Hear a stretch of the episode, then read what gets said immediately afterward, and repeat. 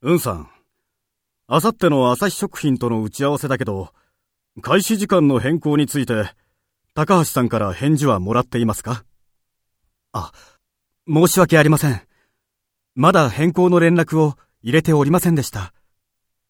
えまだだったの？会議はあさってですよ。大変申し訳ございません。今すぐお電話します。お願いしますよ。はい。申し訳ございませんでした。以後気をつけます。